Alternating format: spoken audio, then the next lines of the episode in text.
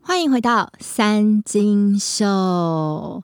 非常感谢大家听了我第一集的播出。第一集播出之后呢，有非常多的回馈给我，但最大的回馈就是觉得我的声音太小声了。所以今天我很努力的跟这支麦克风培养感情。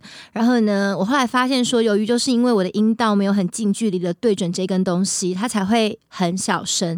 今天有没有感觉到整个声音进步非常的多吗？来，来宾掌声鼓励。这节目没经费到，我所有的音效都得自己来。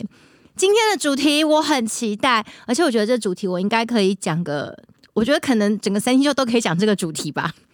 今天的主题是减肥，哇！我觉得这根本不能只做一集啊！我真的千言万语想跟大家分享。诶，在讲这个主题之前，我想先问各位听众朋友们一个问题，就是，请问这是你人生第几次减肥了呢？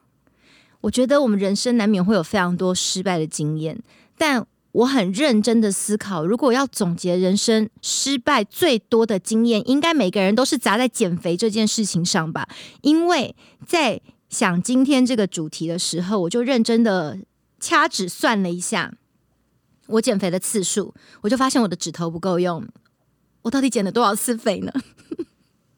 所以今天这个。主题想要跟大家一起分享我个人的减肥经验，还有我看到、我听到，比如说网络上啊、房间流传的一些我觉得挺荒唐，或是或许可能有用的减肥经验。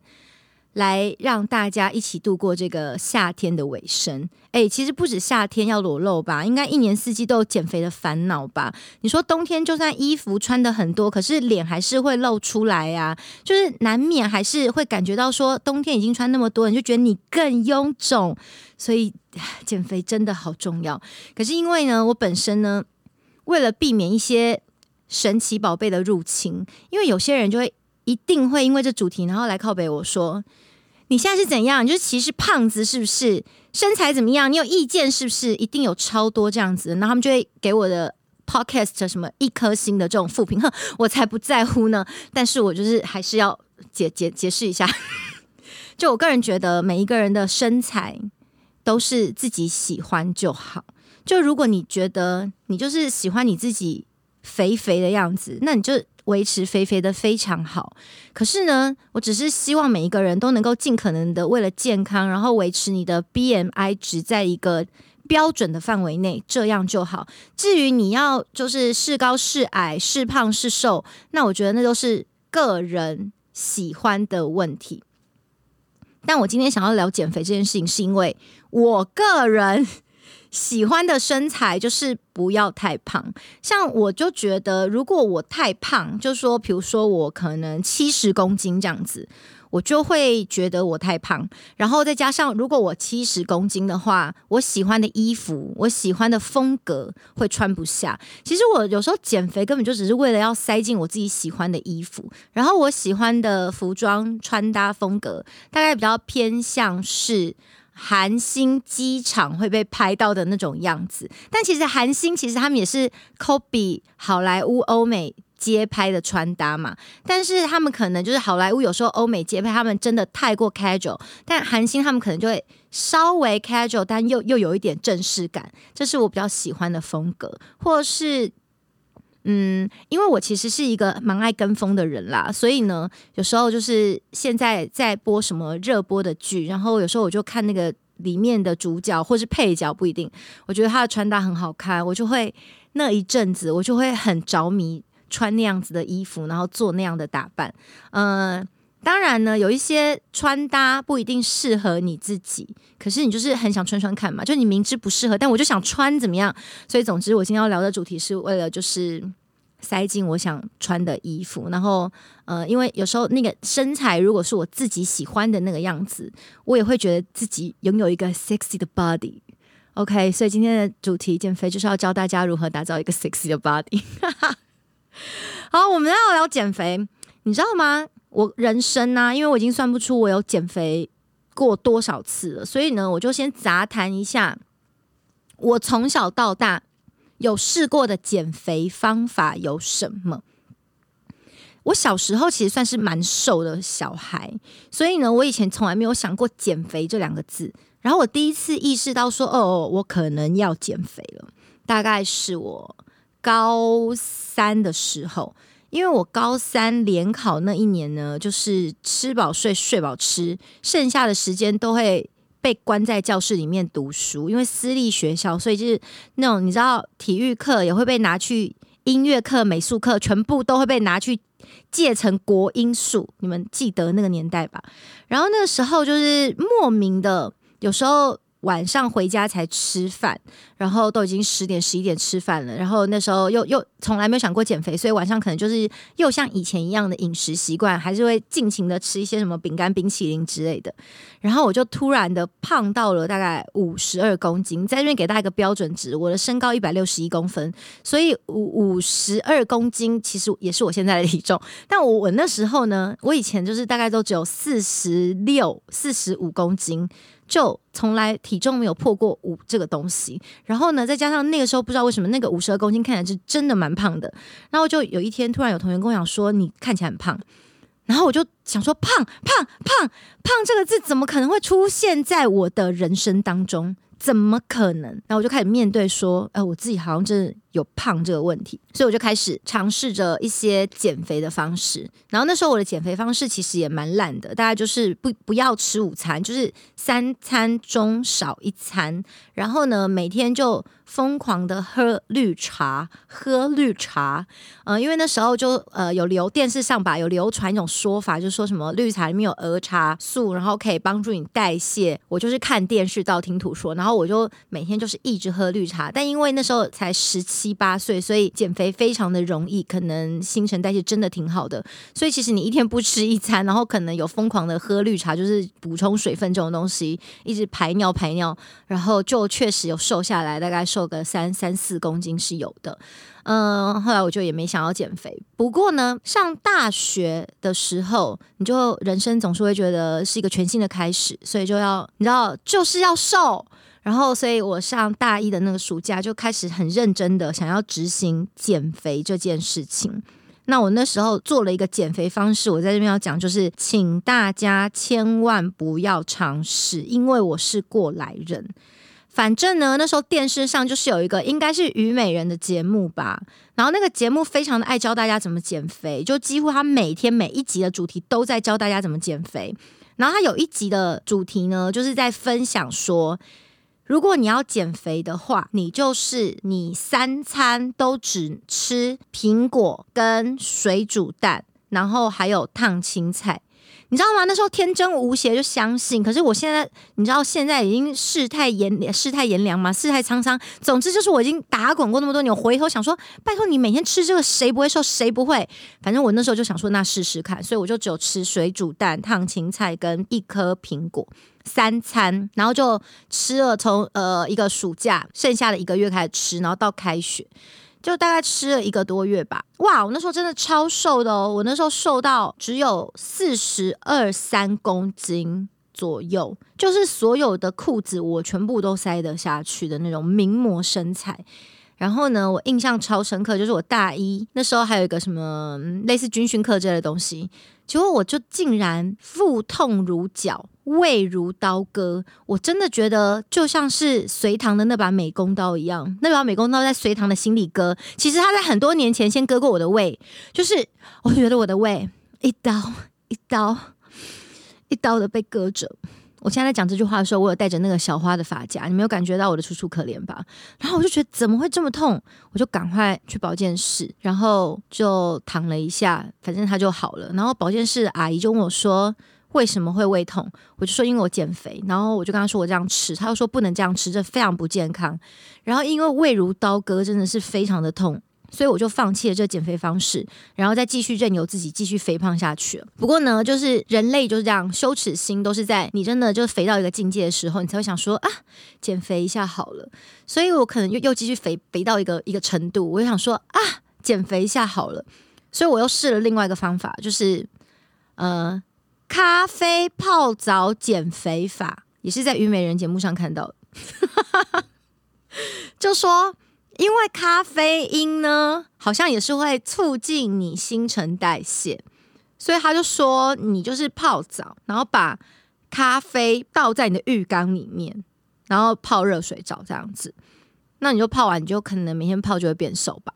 然后我就每天泡，大概泡个两个礼拜吧。我跟你讲，我真的没有觉得我变瘦，这方法我真的觉得可能别人有效吧，但我完全没感觉。而且我觉得这个方法最奇妙的点就是说，咖啡或许是会透过毛细孔，然后进入你的身体。反正我那这个减肥的方式呢，我印象最深刻就是你尿尿会有咖啡味。除此之外，我真的没有任何印象了，就觉得不好，于是又放弃了这个方式。然后接下来呢，我试的方法就是比较嗯极端一点点了，可是我觉得比较健康啦。就后来我还有试过大家说的，你要减肥就是少吃多动。其实我觉得少吃多动这句话是有问题的。你要你要瘦，你就是不要吃，就是不要吃。我跟你讲，多动这倒是其次，就是你动再多，可是你。你还是你的少吃也没少到哪里，你依然肥。我觉得你想要真的瘦，你就是别吃，你就是饿你自己一个礼拜，然后每天只只喝水这样子。因为人类可以只喝水一个礼拜是不会死的，你就会超级瘦，但是超级不健康。不过我后来就是试过不要吃晚餐，然后呢，早餐跟中午的量也减少一些些，然后每天运动。就我那时候有报名那种健身房，因为我朋友给我那种健身房一个月免费试用券。那我这人是怎么样？就欧巴桑啊，就是那个如果是可以哈，一个月无限去，我就是会无限去，没错，我就是会整个人就是住在那边的概念，从早到晚，我没事就在那里，就是要用到极致。你懂吗？然后因为就是为了用到极致，所以我就几乎住在健身房里面。然后我也不是说什么重训，就是上那种健身房，不是会有一些那种 step 那种跳舞的课，就是上阶梯再下阶梯这样，然后旋转转圈，就是会跟旁边有一些妈妈，然后妈妈都非常会跳。就妈妈，可是诶，妈妈这很妙。我想说，健身房的妈妈们每天也都跟我一样，像地茯苓一样浮在那边，可是他们就是没有到很瘦诶，每个人在跳的时候，我都感觉他们肉在抖诶。所以我就跟你说，多动不一定有效，就是要少吃，别吃。我的心得是这样，妈妈带给我的启示。反正我后来就是去跳了健身房一个月的时间，然后呢就很明显的瘦，超明显的，又吃比较少。所以我就是确实你少吃，然后动很多是会瘦的。可是人生就是这样子，就说你要 keep 是很难的。就你可能瘦下来了，然后你又恢复到你原本软烂在那边的生活，然后继续躺在那边看剧什么的，然后又没有认真运动。然后又继续吃，你又会胖回来。所以人生就是在减肥与复胖、减肥与复胖当中不断的来来回回拉扯中。那很多人都想说，这个减肥方法会不会复胖？我都想说，就是如果你这件事情不持续下去的话，就是肯定会复胖的。我今天的后面要跟大家聊抽脂，就是这样子。我这个抽脂的心得要聊非常多，不过前面我要先聊其他的就是非抽脂类的减肥方式。然后呢，这是我人生试过的几个减肥方式，目前我觉得最明显有效的是两个方式，其中一个是看中医。你知道吗？大家就是在减肥的时候，你都会只会想说，你就是要瘦，可是你没有思考过为什么你会胖。所以没有去对症下药，因为每一个人胖的原因不一样。有些人可能就是他就是很爱吃，他一直吃，怎么可能不会胖？有有，我是有看过，我有朋友就真的吃好多，然后他们都没有胖。然后我就内心就一直想说，你一定会给我中年发福，这世上对你太不公平了。我有两三个朋友都这样，就他们到中年都依然还是很漂亮，然后也没有中年发福。可是他们也不是那种假掰的完美，然后在那边讲说。我都是跟一般人一样吃的，我就是一个大胃王，不是小鸟胃。他们不是，因为我就是在他们旁边亲眼见证他们这样吃，所以我觉得这是这世界本来就是不公平的。不过我要说，就是很你他一般人啦，你多吃就是会胖，所以有些人就是因为爱吃就胖嘛。有些人可能就是因为他的代谢天生的新陈代谢就是比较不好，所以就比较容易胖。然后有些人也有可能是遗传的体质，就是说你的吸收特别的好，所以你就特别的容易胖。那有些人的胖可能是就是你身体哪边出了一些问题，但那问题倒不是什么致命的问题，只是那就是会让你胖。你知道，像是我。比如说我呢，就是这样子来来回回试很多减肥方式，但是我就是复胖之后又会又会变回原来的样子，然后呢，可能就会。觉得很容易会觉得我浮肿的感觉，就是水肿的感觉。可是其实我的体重可能也没有很重哦，可能我以前体重很轻的哟，大概才可能四十七八公斤而已哦。我现在都是五十以上的哟，就以前也没体重也不重，然后为什么就是看起来可能，可是我的视觉可能就会有五十二公斤的视觉。可是我现在即使我五十二公斤了，很多人也以为我只有四十七公斤。为什么会有这五公斤的差距呢？为什么呢？我觉得就是。身体的某个地方出问题，然后呢，像我就是属于可能是脾脏的问题，因为脾脏就是跟水肿有关的，然后呢，就会造成我的体质，就是在中医上来说是痰湿的体质，就是我很湿，你知道很湿，但你知道体内潮湿呢？也没有什么除湿机可以放进去，直接除完之后把水倒掉就好了。所以像我这种容易潮湿的体质，水分就很容易滞留在我的血液当中，我就会看起来很浮肿。所以我就要解决这个问题，我看起来就会变瘦了。然后呢，我那时候就有去看过一些中医，那有一些中医我觉得也也还好，效果不大。反正后来我去看了一个中医，然后呢，我去看了那个中医之后，大概两个礼拜的时间不到。我就整个人从 M 号变成 S 号，可是我的体重完全没有掉。诶，我现在不是在夜配中医，而且我跟你讲，我那时候看中医那个两个礼拜，突然的小一圈、啊，是很多有在看我直播的人都亲眼见证，大家都觉得太神奇了。然后那中医诊所立刻生意兴隆，诶，因为他大家在亲眼的看到我瞬间小一圈，可是我要再次强调，我的体重没有掉。我就只是水肿消了，所以每个人胖的点真的完完全全的都不一样。我觉得最重要的事情呢，就是如果你不想要让自己太胖，就是胖超过健康值的话，那就是要让你的身体维持在一个健康的状态，就不管是身心灵。都在一个健健康康的状态，你整个人的状态，即使你的体重像我这样，可能五十几公斤，但看起来就是还是非常纤细的感觉。你们有这样子的经验过吗？这是我觉得最重要的一件事。所以我今天呢，做这一集的主题，我就想要讲一个很重要的观念，就是希望大家不要病态式的减肥，就是不要像我以前这样，比如说不吃，然后胃如刀割，一天只吃苹果、水煮蛋，那是人类的食物吗？不要这样。或者我就看到有一些。可能是比如说呃直销啊，可能就说啊，你就喝这个奶昔，三餐都喝这个奶昔。我想说，会以为我三餐都喝流质的东西，我我买就散呢。就是我觉得大家还是要均衡的吃，均衡的饮食。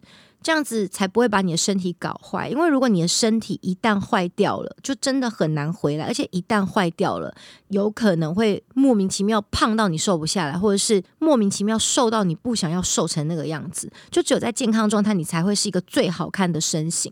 这是我很重要的一个心得。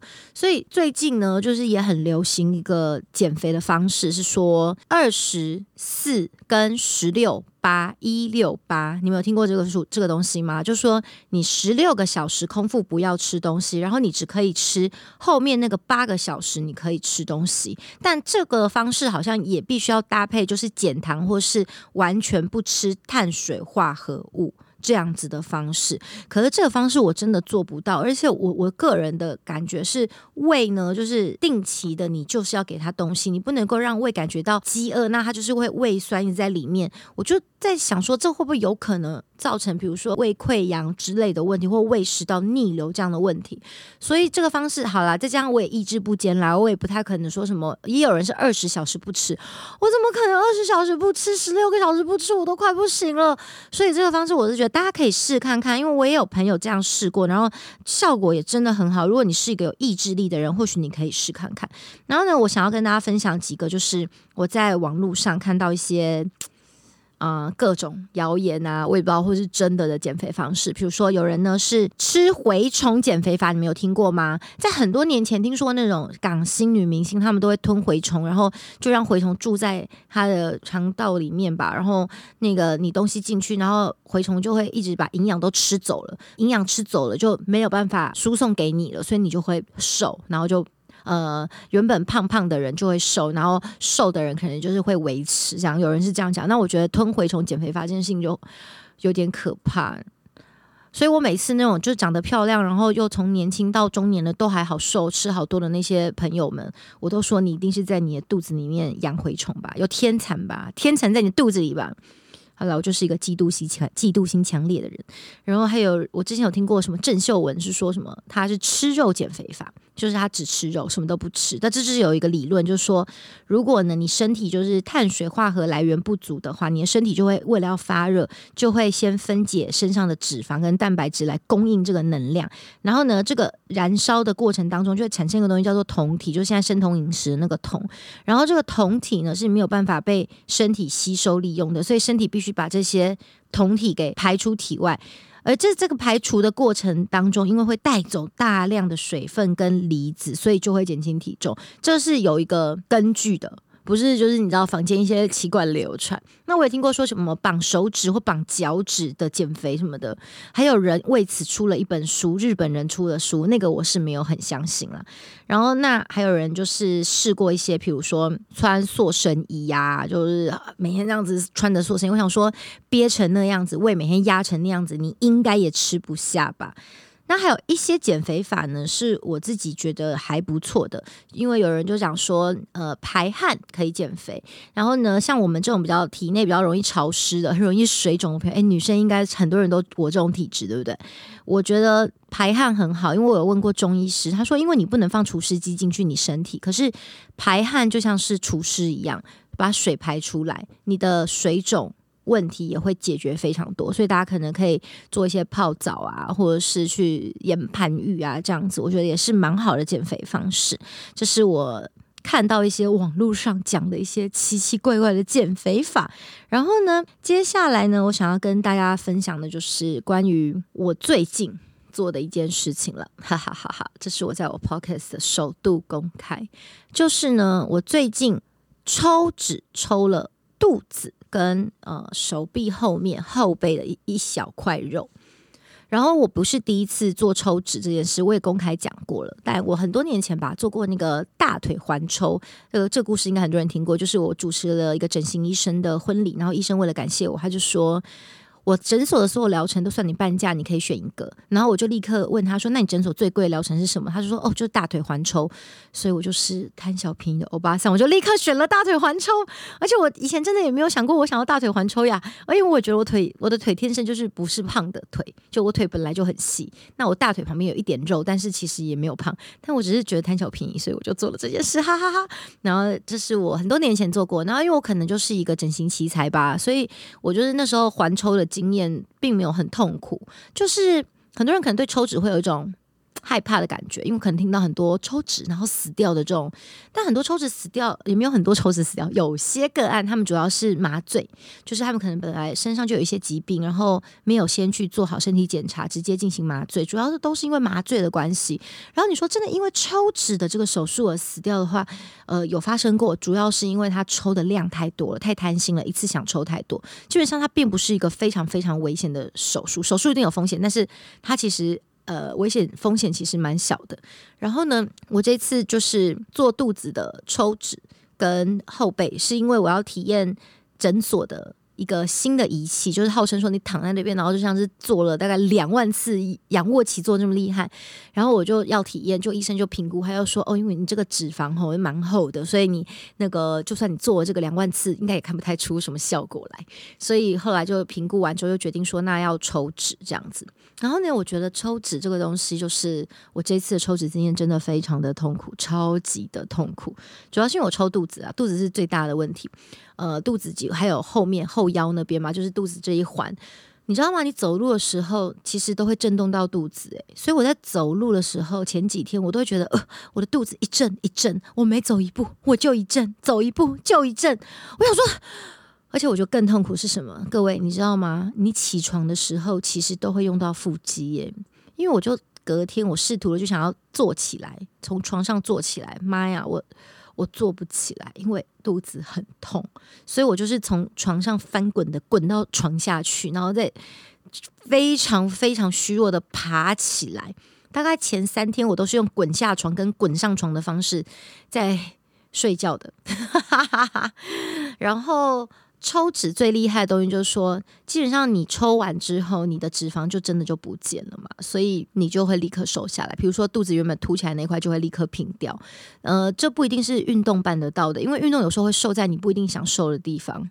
你你懂那样子，但我觉得还是要运动。就是说，如果你觉得你哪边不够完美，你想要再雕琢那边，那你可能就只能够选择局部抽脂。但抽脂完，你还是要去运动才可以。然后呢，我觉得抽脂呢。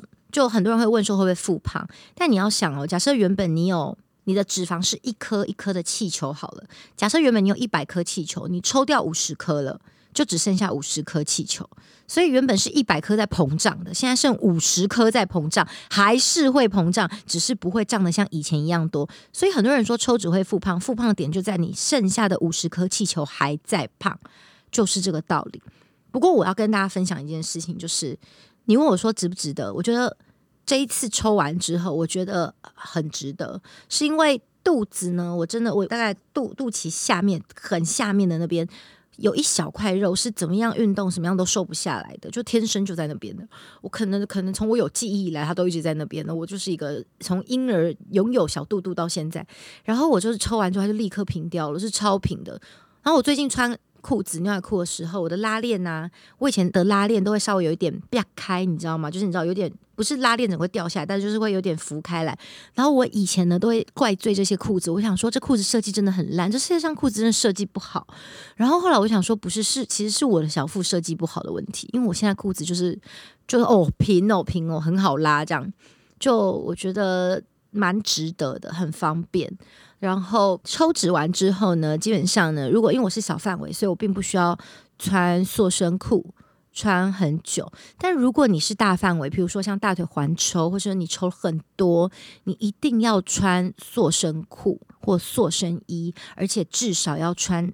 一个月以上，最好可以穿到三个月，因为你的脂肪被抽走之后，你的皮跟你原本里面的这些组织呢，就会拥有个距离，因为他们之前中间还有脂肪的隔阂，现在脂肪走了，你要拉近他们之间的距离，所以你就要让你的皮可以贴回来，就建议大家就一定要穿塑身衣或裤，那那个其实穿了非常的不舒服，而且热。所以建议大家就是可能要选在天气比较凉的时候，天气太热做的时候，哇，生不如死。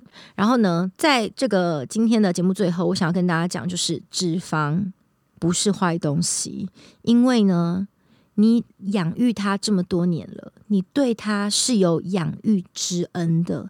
所以脂肪留着干嘛？脂肪留着就是要报恩，你知道吗？你的脂肪抽出来以后，你可以把它填在你想填的地方，比如说你的奶。或者说你的屁股，你的屁股如果很塌什么的，你就想说你想要 Beyonce 那种屁股，你就把你的脂肪给灌进去。我跟你说，可不是每个人都有足够的脂肪量能够灌这些的哟。所以呢，如果你你是一个脂肪富翁，你要非常的感谢自己，因为他随时随地可以帮他移民，让他去报恩。然后还有就是像你的脸。也可以做自体脂肪的补脂，而且脂肪里面有干细胞，可能未在未来的科技在更加进步、更加更加进步之后，应该可以从脂肪当中的干细胞发现更多，比如说可能现在已经做得到，但以后应该可以更好让你回春的方式。所以呢，就是脂肪这个东西真的不是坏东西。今天虽然聊减肥，还是要跟大家讲，就好好的养育你的脂肪，让它吃香喝辣的好吗？好的，这是今天的三金秀想跟大家聊的关于减肥这件事。哦，这个主题我真的还还想要做很多很多集，所以呢，我们今天可能就先大概粗浅的讲一个大概，然后希望能够让你对减肥这件事情不要感觉到那么绝望，因为你不孤单哦。我也是那个算不出我人生到底减肥第几次的人，而且我也持续在。减肥当中。哎，希望大家就是减肥的路上有你有我，我们都在一起。这首诗好想下一首歌哦，可惜你知道 p o c k e t 有版权问题，不能随便放歌，真讨厌。还是大家想要听我清唱，我也没那么想想那么快，就是让我的节目就是收视率下滑啦，所以收听率，sorry，收听率下滑。So。下一集的主题，大家想听什么呢？先卖个关子，下一集一定要准时收听，我们再告诉你哦。下一集的三金秀，我们再见，拜。